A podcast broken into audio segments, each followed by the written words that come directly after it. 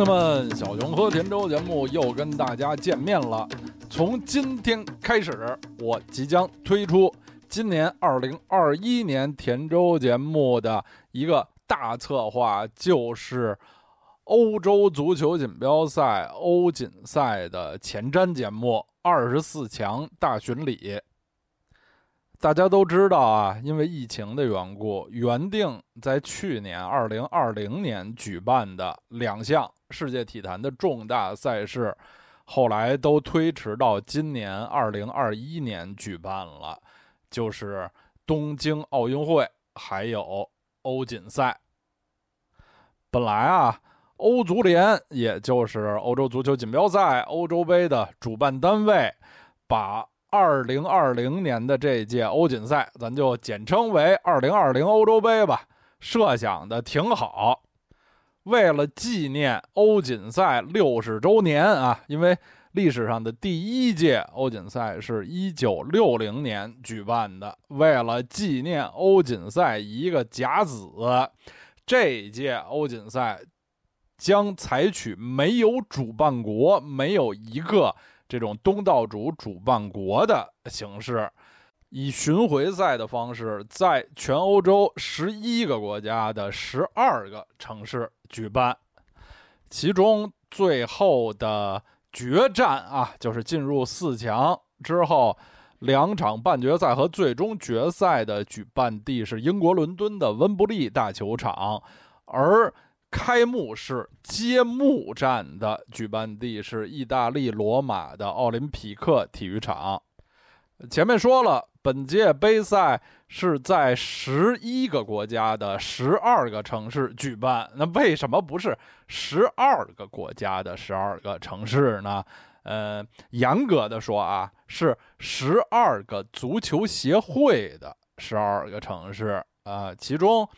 英国、英格兰的伦敦和苏格兰的格拉斯哥啊，这个这算两个协会啊，因为他们是单独的这个国际足联和欧足联成员，但在政治上啊，英格兰和苏格兰当然是一个国家。除了刚才我们已经谈到的像伦敦、格拉斯哥、罗马之外，剩下的。九个主办城市是阿塞拜疆的巴库、俄罗斯的圣彼得堡、丹麦的哥本哈根、荷兰的阿姆斯特丹、罗马尼亚的布加勒斯特、西班牙的毕尔巴鄂、爱尔兰的都柏林、德国的慕尼黑和匈牙利的布达佩斯。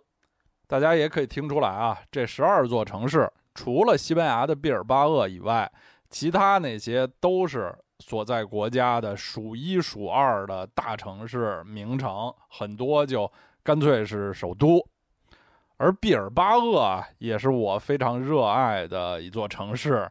拥有呃非常悠久的光荣的足球传统。他们的这个圣马梅斯大球场也绝对是欧洲第一流的球场。大家如果想了解关于，毕尔巴鄂的更多情况，可以去听一下我在《跟宇宙结婚》节目做的一期，叫做《西班牙毕尔巴鄂奇遇记》。呃，说起来也是将近三年前做的了啊，呃，很精彩的一期节目。好的，说完了比赛城市，我们说一说本届欧洲杯的赛程、比赛时间。这届欧洲杯原定是在去年的六月十一到七月十一日，整整一个月间举行。后来因故推迟整整一年。呃，现在的计划就是在今年二零二一年的六月十一到七月十一日举行。虽然疫情在包括欧洲在内的全世界范围内还远远没有结束，但是啊，目前的一切。迹象都表明，今年的欧洲杯是会如期举行，不会再推迟了，也不可能没有条件推迟了，因为明年二二年就又是世界杯年了。国际足球比赛的日程表是非常满的，已经没有空间去再推迟这届比赛了，而且从去年到现在啊，大概一年一年多的时间，欧洲各国的呃联赛、杯赛，包括欧洲洲际的俱乐部赛事，都还是顺利的在举行。比较遗憾的就是，绝大多数的比赛都是采用。空场的形式就是没有现场球迷，这是非常巨大的遗憾。但是疫情当前也没有别的办法，球迷们呃肯定只能退而求其次，有比赛看，可以在电视上看到比赛就满足了啊。所以我个人推测啊，本届欧锦赛也是极大的概率将采用空场的形式进行。此前也有一些传言，就是说这个，呃，在十一个国家的十二个城市举行这个杯赛的，呃，形式是不是还是太隆重了一些？要不要像去年的，呃，欧冠的最后阶段那样，把它搞成赛会制的，就是在一个国家来举行？也有这种的说法。当然，在这个问题上，是不是会出现最后的变化，还要看疫情的发展、欧洲的情况、欧足联的决定啊。不过，呃，现在看来啊，离欧洲杯预定的开幕日期现在已经不到三个月啊，不到九十天的时间了，已经很近了。我猜啊，很可能就不改了啊，咱们外甥打灯笼照旧。说起来啊，因为疫情的关系，这届欧洲杯推迟了一年，没能在去年举办了。这让像我这样的球迷呢，其实心里都有点空荡荡的。因为几十年来，呃，咱们都已经非常习惯了每两年看一次洲际以上世界大赛啊，双数年两年，呃，要不就是有欧洲杯，要不就是有世界杯。结果这届欧洲杯因为疫情推迟啊，离上届的一六年法国欧洲杯相隔了五年，而离一八年的俄罗斯世界杯也相隔了三年，这让我们这些喜欢呃国家队赛事的呃球迷呢，呃觉得是真是相当的想念。我相信每一个人都是打心眼儿里希望。本届欧锦赛能够顺利的举办，不要再出什么幺蛾子了。好的，前面开场白的部分说了这么多，下面就进入这个系列节目的主体内容，那就是欧锦赛二十四强大巡礼。我们还是老规矩，呃，以每期一支球队的方式来做这个节目。今天第一期的主角是来自北欧的芬兰队，用芬兰队作为这个系列节目的开篇，其实是一年多以前我就已经确定了的。因为本届欧洲杯的二十四支参赛队里，只有两支新军啊，欧洲杯的新军就是只有两支球队是他们历史上第一次打入欧洲杯。决赛阶段的比赛，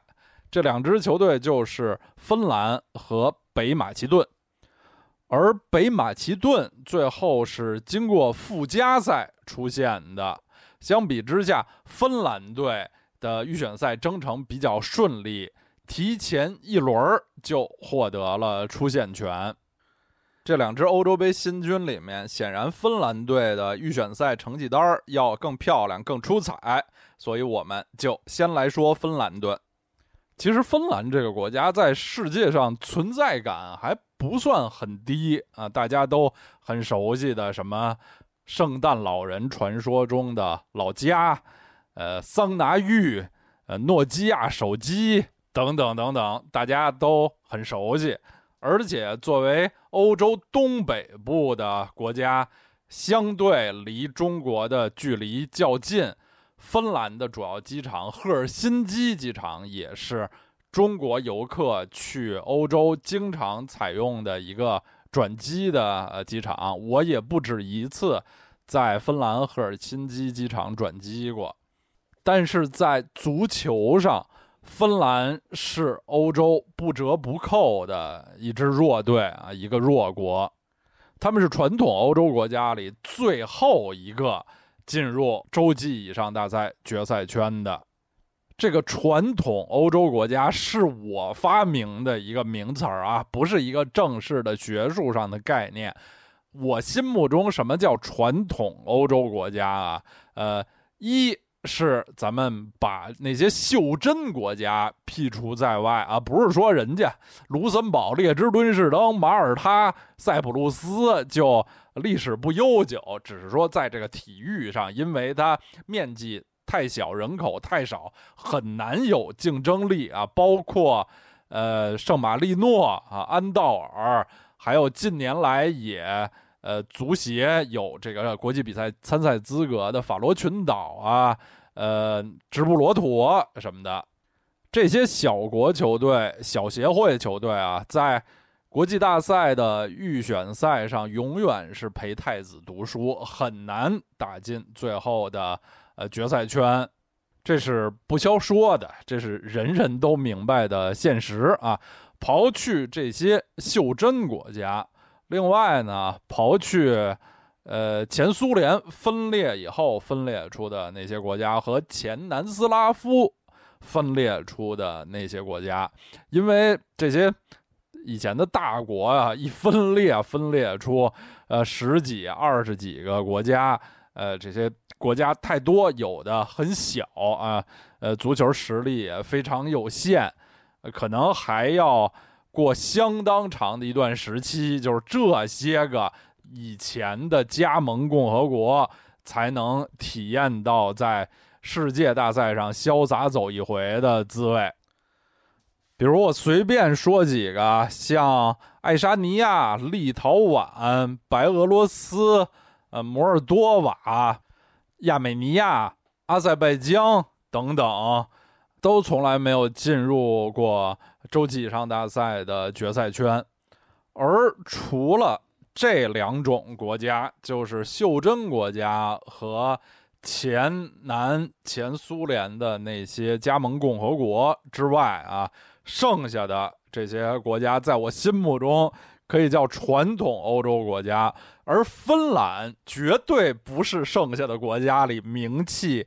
最小、人口最少、面积最小的。但是，芬兰足协一九零七年成立，第二年就加入了国际足联。一九一一年起，他们参加国际比赛，一百多年来从来没有进入过任何一届。洲际以上大赛决赛阶段的比赛，这个事情直到两年前，二零一九年才画上句号。当时芬兰队提前一轮出现的时候，各大媒体的标题就是“芬兰队实现了这个国家的百年梦想”，这可真不是夸张。他们的足协当时已经成立一百一十二年了。球队参加国际比赛也一百多年了，而这才是芬兰队第一次踏足大赛的决赛圈，非常不容易，也确实可喜可贺。那我们首先来看看芬兰队的出线历程，在本届欧锦赛的预选赛中，芬兰和意大利、波黑、希腊、亚美尼亚、列支敦士登。同分在一组。其实从纸面实力上看啊，这一组除了意大利鹤立鸡群、列支敦士登绝对垫底儿之外，中间的四支队——芬兰、波黑、希腊和亚美尼亚——都有一定的竞争力。尤其是希腊和波黑啊，在大赛上的成绩比芬兰要好太多了。希腊队是欧洲杯的常客啊，零四年欧洲杯的希腊神话，大家现在都记忆犹新。而波黑队参加过二零一四年的巴西世界杯，拥有哲科、皮亚尼奇这样的球星，还有 AC 米兰的克鲁尼奇，阿森纳租借在绍尔克零四的克拉西纳茨，霍芬海姆的比查克季奇这些知名球员。从传统经验上来看，这两支球队的纸面实力都要高过芬兰队一筹，但最终芬兰队是十战六胜四负，积十八分，排在意大利之后，小组第二啊，无惊无险的呃提前一轮获得了出线权。芬兰队的十八分这个积分啊，虽然和意大利差的很多啊。众所周知，意大利队在这届欧锦赛预赛表现非常出色，实战全胜，积三十分，比芬兰队多了十二分之多。但是啊，芬兰也比他的主要竞争对手希腊要多四分啊。希腊队只获得了。十四分，波黑队十三分，亚美尼亚十分，而芬兰队有十八分，还是以比较明显的优势甩开了这些竞争者，以小组第二的身份提前一轮儿出现。具体看这十场比赛呢，芬兰队第一场是客场零比二输给小组最强者意大利，然后就迎来了。非常关键的一波四连胜，包括客场二比零胜亚美尼亚，主场二比零胜波黑，客场二比零胜列支敦士登和主场一比零胜希腊。这四场球赢得干净利索，得失球比是七比零，一球未失，让芬兰全国人民也是扬眉吐气。我看过一个数据啊，在这四场比赛里。对手打在芬兰队门框范围内的射门加起来只有四次，这一波四连胜也奠定了芬兰队最后出现的基础。尤其是他们在直接对话中击败了两个最主要的竞争对手波黑和希腊，占得了先机。之后的两轮，芬兰队状态有所下滑，主场一比二输给意大利，客场一比四惨败给波黑。但是在二零一九年十月的一场关键比赛中，他们主场三比零完胜亚美尼亚，又把出线的主动权牢牢地抓在了自己手中。随后，在二零一九年的十一月十六日。芬兰队迎来了他们历史上最重要的一场比赛，就是在赫尔辛基主场对小组最弱的列支敦士登，只要能够取胜，就可以提前一轮出线。结果芬兰队是三比零完胜，实现了历史的突破。呃，小组的收官战，呃，芬兰队客场对希腊，这时候。因为球队已经提前出线，所以没有派出所有的主力球员，最终是一比二小负给希腊队。所以看看芬兰队的出线历程，其实并没有什么了不得的颠覆性的大冷门，还有史诗般的胜利。最大的出现秘诀就是赢得所有必须赢的比赛。意大利队是小组最强者，碾压一切。芬兰队主客场都输了，这并不丢人，因为其他的竞争者也都输了。对波黑和希腊这两个主要竞争对手，其实芬兰队的成绩也不过只是主场胜、客场负，而且如果计算小分的话，也说不上占据优势。但为什么？波兰队最后还能排在希腊和波黑之前呢？最主要的秘诀就是他们主客场都干净利落的以较大的比分击败了亚美尼亚，客场二比零，主场三比零。而波黑和希腊队都曾经在亚美尼亚这儿翻过船，都输给过亚美尼亚。所以相比之下，芬兰队的优势就一下子显出来了。芬兰队就是这样获得的出线权。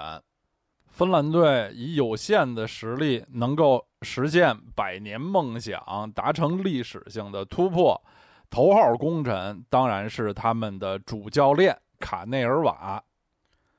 五十六岁的马库卡内尔瓦堪称芬兰足球当今的教父级人物。他踢球的时候曾经是芬兰国家队八十年代末九十年代初的主力中卫，有过五十四场国际比赛经验。卡内尔瓦足球生涯的大部分时间都是在芬兰首都赫尔辛基的 HJK 赫尔辛基队度过的。除了九十年代初曾经去邻国瑞典，在阿尔夫斯堡队效力过两年。前面说过。芬兰属于欧洲最不发达的足球国家，他们的联赛职业化程度也很低，所以像卡内尔瓦这样一个在芬兰已经是高水平球员啊，主力国脚这样一个等级的球员，在他足球生涯的后半期啊，甚至还不能靠足球这份职业来养活自己。他一边踢球，一边要在赫尔辛基的一所小学校当老师来养家糊口，而且不光是当体育老师教孩子踢足球，他还是正经的数学老师。所以那时候的卡内尔瓦只能算是一名半职业球员，都不能算完全的职业球员。这种情况啊，在欧洲。呃，其他发达的足球国家是不可想象的。一名前国脚级的精英球员，每周五天要在小学校上班，用业余时间训练，然后周末时间参加联赛。我相信，参加本届欧洲杯的所有球员和教练中，有像卡内尔瓦这种经历的人，恐怕是凤毛麟角。一九九八年退役之后，卡内尔瓦用了三年时间学习提高自己，在二零零一年考取了欧足联的教练执照，并且成功的在自己的母队 HJK 赫尔辛基队受聘担任助教，这样他终于可以辞去小学教师的职务，做一个全职的足球人。在 HJK 赫尔辛基队的助教岗位上，卡内尔瓦只工作了一年就离开了，因为当时他收到一支芬兰低级别球会的邀请，可以去那里担任主教练一把手。这支球队叫 FC Viking It，我都不知道怎么翻译，大概是维京人吧。当时在芬兰的次级联赛。打拼，卡内尔瓦在这儿也只干了一个赛季，呃，但是把这支球队带到了他们历史上的联赛最高排位，就是芬兰第二级联赛的第三名，其实只差一位就可以参加冲击顶级联赛的附加赛了。卡内尔瓦离开之后啊，这支。赫尔辛基东郊的社区球队，恨不得只能成为社区球队呢，就呃再度沉沦。目前已经是芬兰第三级联赛的成员了。在维京人队的成功，让这位当时还不满四十岁的少帅引起了芬兰足协的注意。芬兰足协不拘一格用人才，任命他为 U 二一。二十一岁以下国家青年队的主教练，在这个岗位上，卡内尔瓦一干就是六年。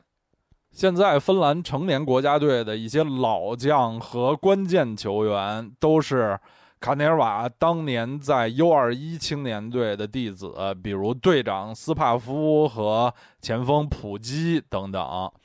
在 U 二一青年队，卡内尔瓦的最高成就是二零零九年。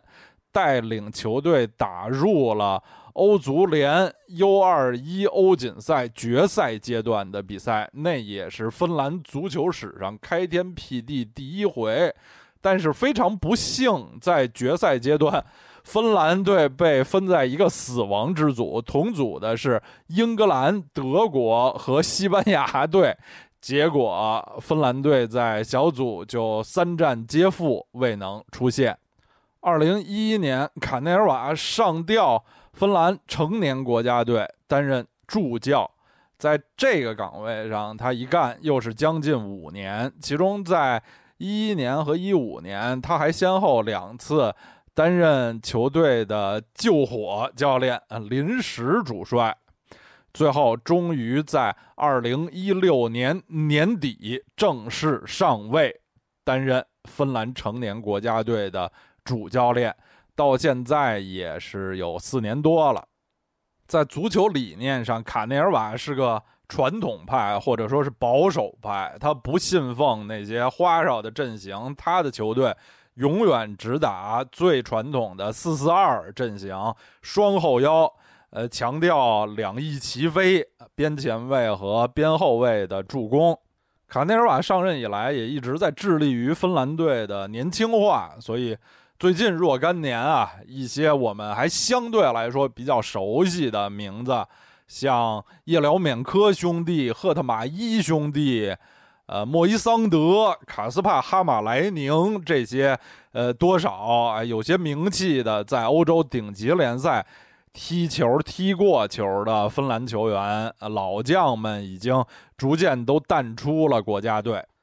因为芬兰队实力非常有限，稳守反击当然是他们。最基本的打法和生存之道，但是啊，这支芬兰队的打法和大家想象中的传统北欧偏于英式的那种高举高打、靠身高、靠身体的打法还是很不一样。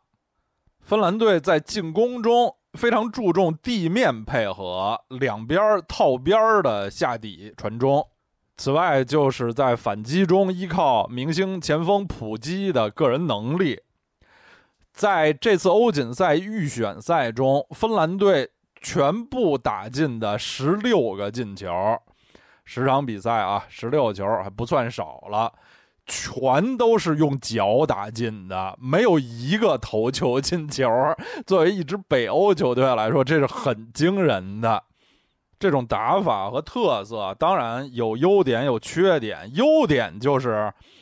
还是令人有些吃惊啊！这么一支球队，其实，呃，脚下的功夫相当不错，注重地面配合。那缺点呢也很明显，就是传统上弱队打强队的两大法宝，一方面是前场定位球啊、争顶啊什么的，然后就是呃神来之笔的神仙球大远射。这两件武器，前场定位球和大远射，这两件武器，芬兰队是相对比较缺乏的。作为一支弱队来说，这可不一定是好事儿。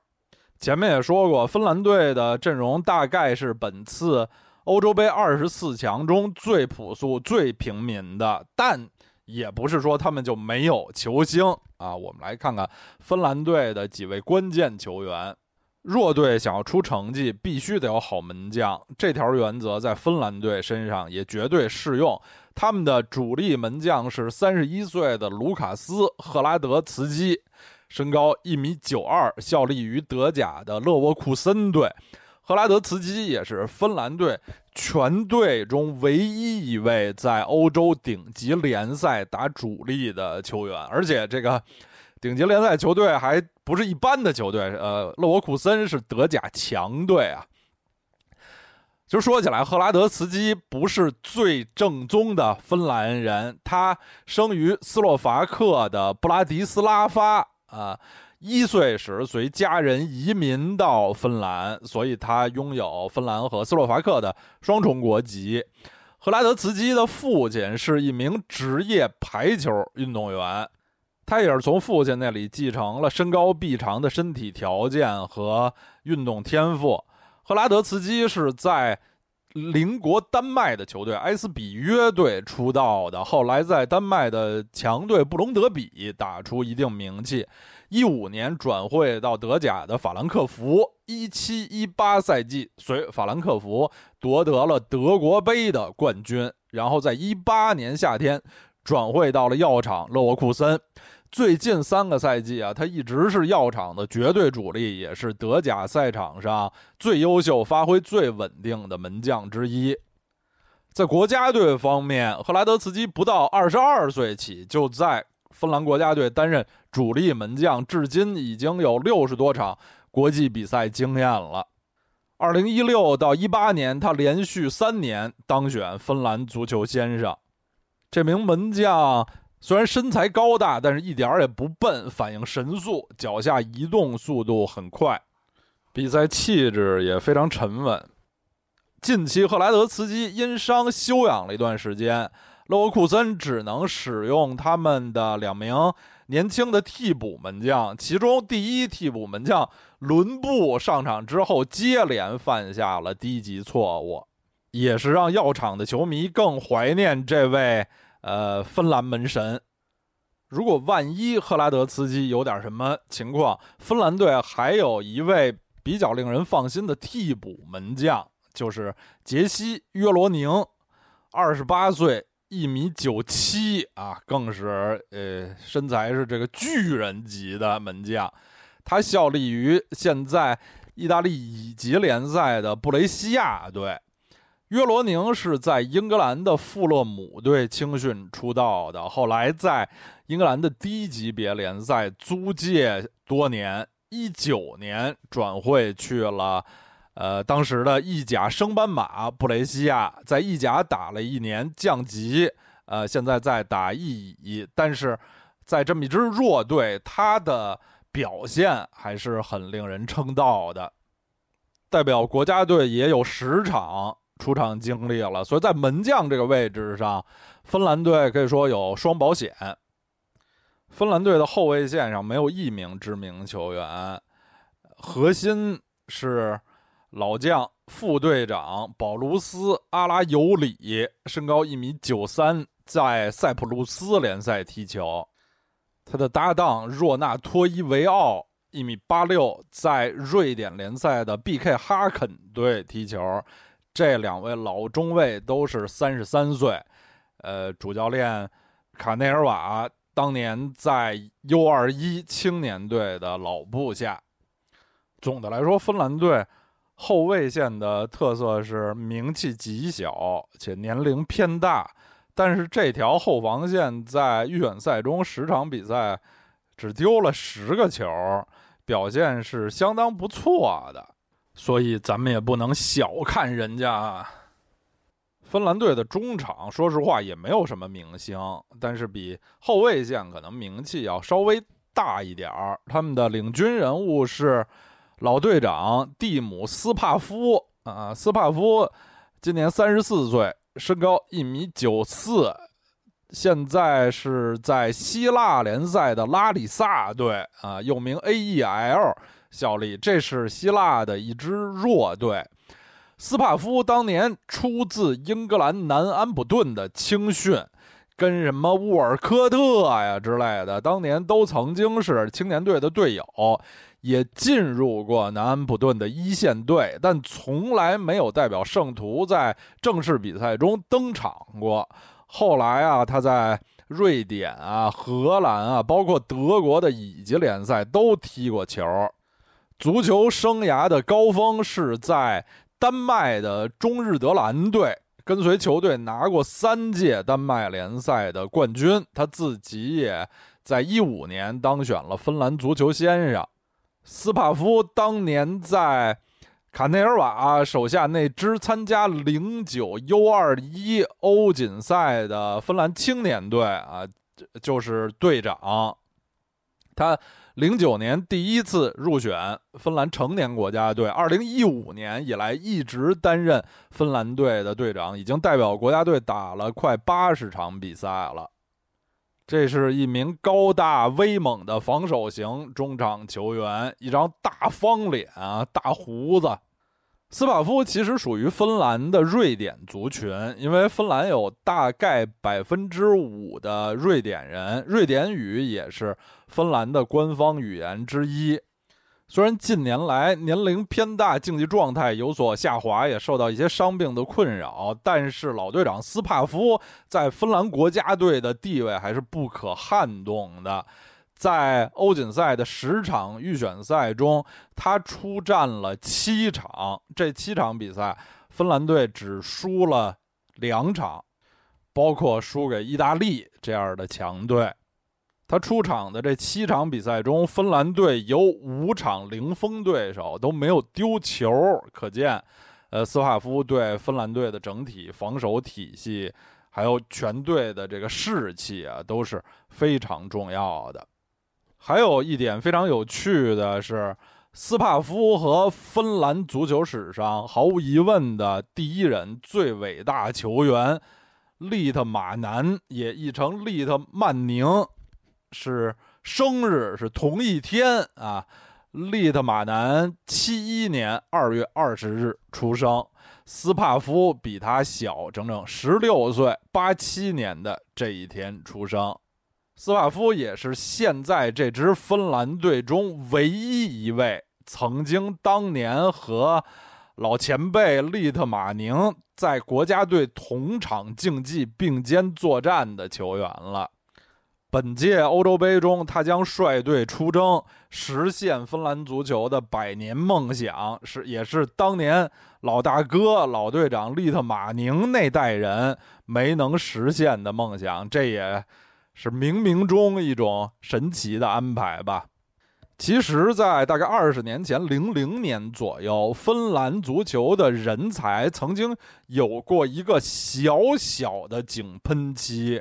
除了前锋利特曼宁，还有门将安蒂涅米和恩科尔曼，后卫海皮亚，中场泰尼奥，前锋福塞尔等人，大多数都是在欧洲顶级联赛，尤其是英超效力。但是就那一代人都没能带领芬兰队打进一届大赛的决赛圈。而足球生涯中从来没有涉足过五大联赛的斯帕夫，却带领芬兰队做到了。芬兰队中场的双后腰啊，是一老一小，一黑一白。老队长斯帕夫是这位老白，那么小黑呢，就是塞拉利昂后裔的黑人球员格伦卡马拉。这名字一听，大家就知道是一位。黑人球员啊，卡马拉二十五岁，身高一米八三，在苏格兰的格拉斯哥流浪者队效力。本赛季流浪者队在欧洲足坛很出风头，他们的主帅是前利物浦的传奇杰拉德，拿到了苏超的冠军，在欧联杯的呃比赛中表现也很出彩。格伦卡马拉就是杰拉德手下的一员悍将，他其实是出自英超阿森纳队的青训系统，但是没能打进阿森纳的一线队。最近一些年一直是在苏格兰足坛打拼。波兰队中场右侧的攻击手是二十八岁的罗宾洛德，身高一米七九。在美职联的明尼苏达联队效力，洛德和格伦卡马拉一样，都参加了芬兰队欧锦赛预选赛的全部十场比赛，而且几乎啊每场都打满全场，为球队送上了三次助攻，也是芬兰队攻击线上的一柄利器。此外，芬兰队中场值得大家注意的一位新生代的攻击型球员是二十三岁的弗雷德里克·延森，效力于德甲的奥格斯堡队，身高一米八三，代表国家队出场十六次，已经有了很惊人的七个进球。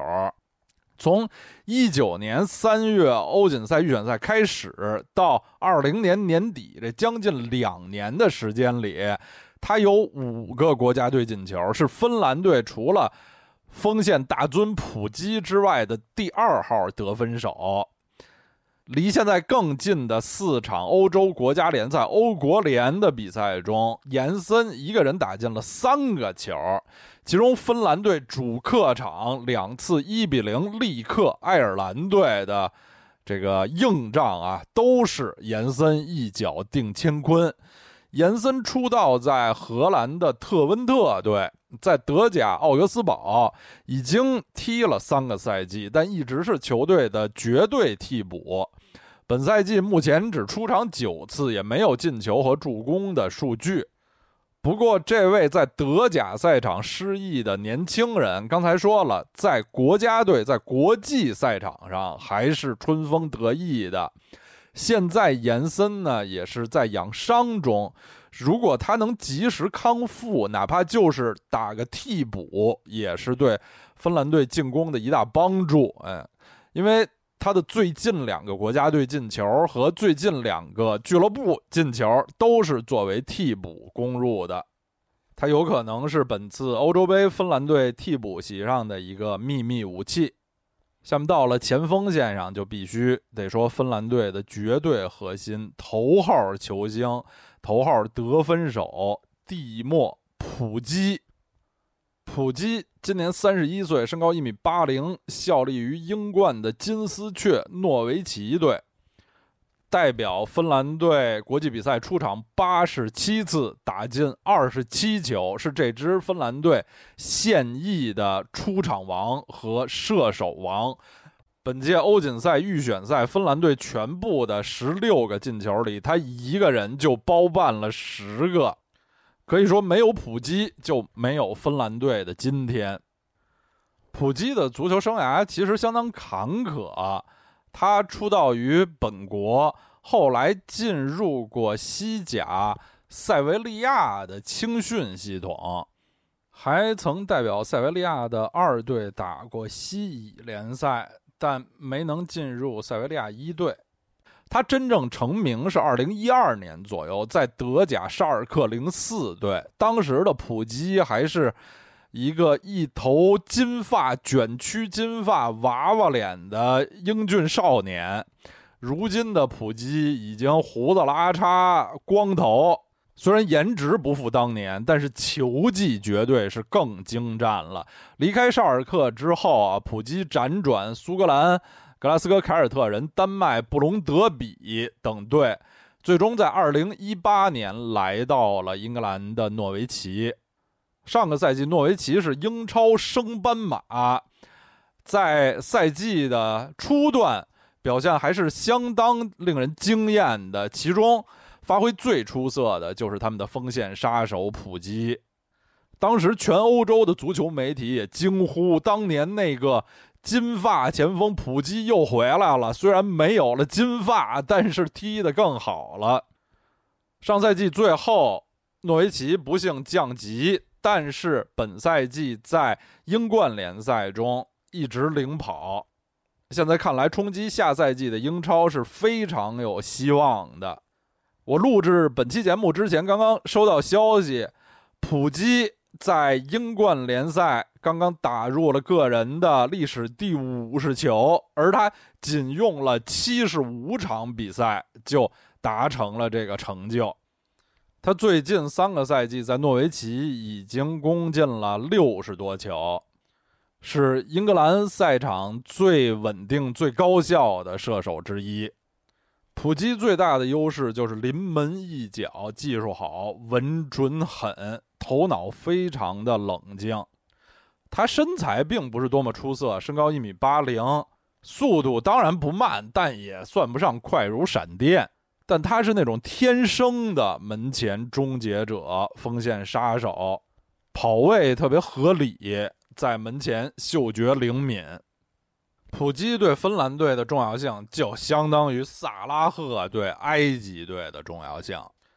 其实比较理想的情况下，普基在锋线上的搭档应该是波赫扬帕洛。但是最近几年啊，波赫扬帕洛这位起步很高也很有天分的球员，备受伤病的困扰，身体状况总是不能达到最佳状态，在欧锦赛预选赛出场也非常少。乔尔·波赫扬帕洛，二十六岁，身高一米八六，本赛季是从勒沃库森租借在德甲的柏林联队。他出道是在 芬兰队主帅卡涅尔瓦的母队 H.J.K. 赫尔辛基，呃，然后是在德国的赛场成名，主要是在勒沃库森队，但是最近几年啊，一直找不到自己一个呃稳定的位置。也是影响了这名球员的发展。现在他代表芬兰队有过三十八场出场经历，打进七球。其实啊，呃，如果波赫扬帕洛身体健康、状态理想的话，他的身高、力量、冲击力在锋线上和普基相辅相成，还是能成为一对比较理想的搭档的。最近两年，芬兰队锋线上涌现出的一颗新星是二十一岁的马库斯·佛斯，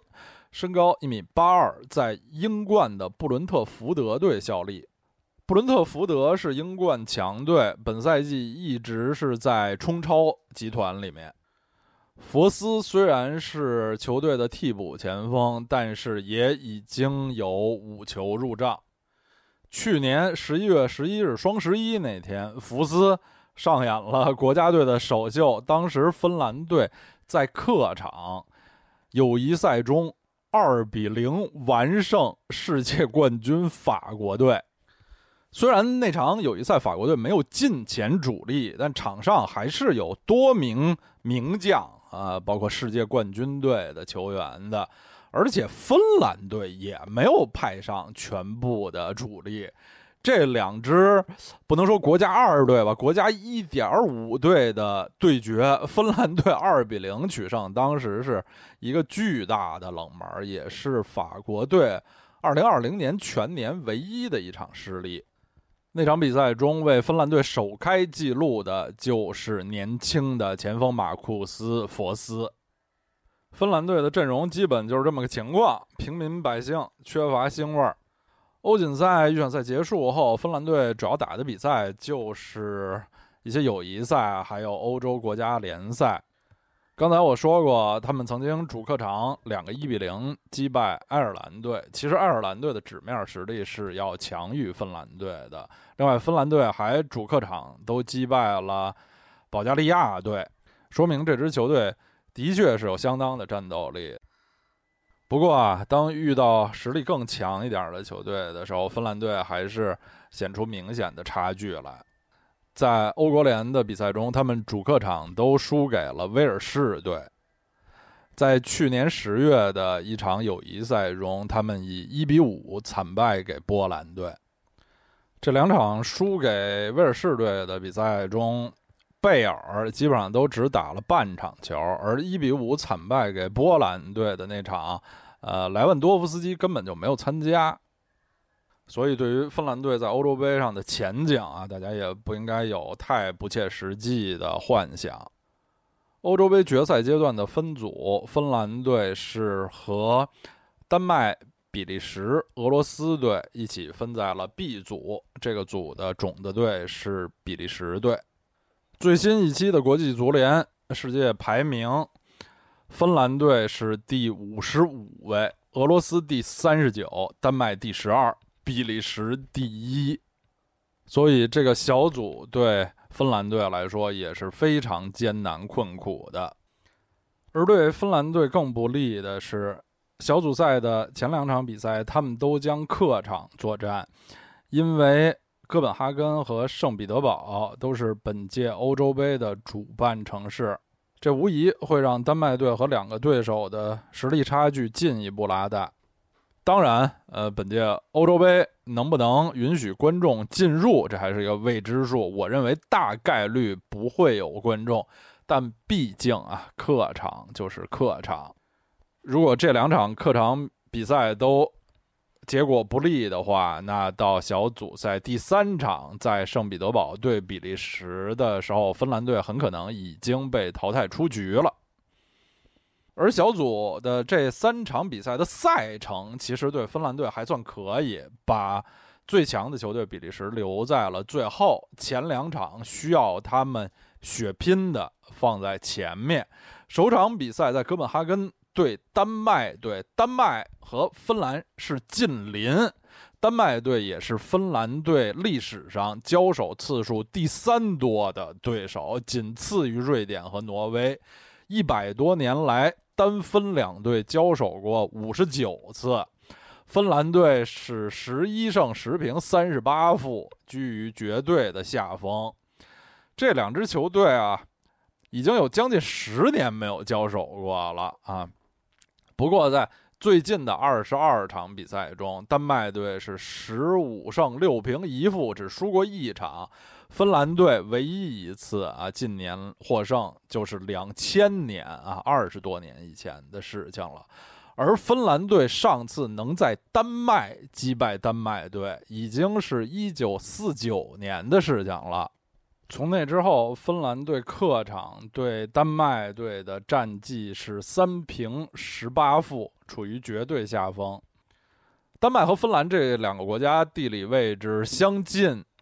人文交流也非常的多，包括足球上的交流。芬兰队的多名队员都曾经或者现在在丹麦联赛踢球，像门将赫莱德茨基和约罗宁。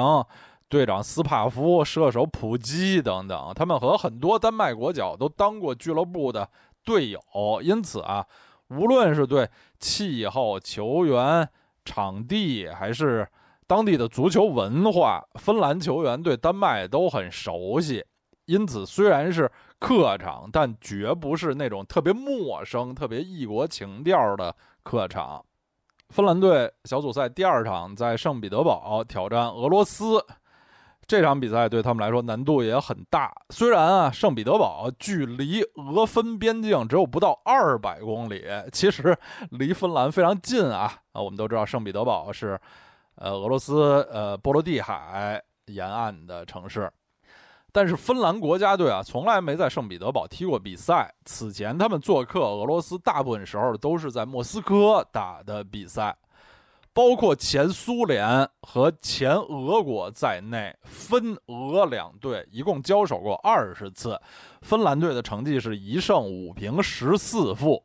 芬兰队上一次也是历史上唯一一次击败俄国队，是在一百多年前的一九一二年，那还是在十月革命前，所以他们的对手是真正的。沙皇俄国队 不是现在的这个俄罗斯俄国队。苏联解体之后啊，独立的俄罗斯和芬兰队只比赛过四次，俄罗斯队是四战全胜，得失球比是十五比一，也居于绝对的优势。前面我们说过，芬兰队虽然是一支北欧球队，但是。打法，尤其是进攻的打法，偏于技术流。场上球员的身体也并不都是非常强悍，所以，呃，其实和丹麦、俄罗斯、比利时队相比，芬兰队在身体上、技术上都不占优势。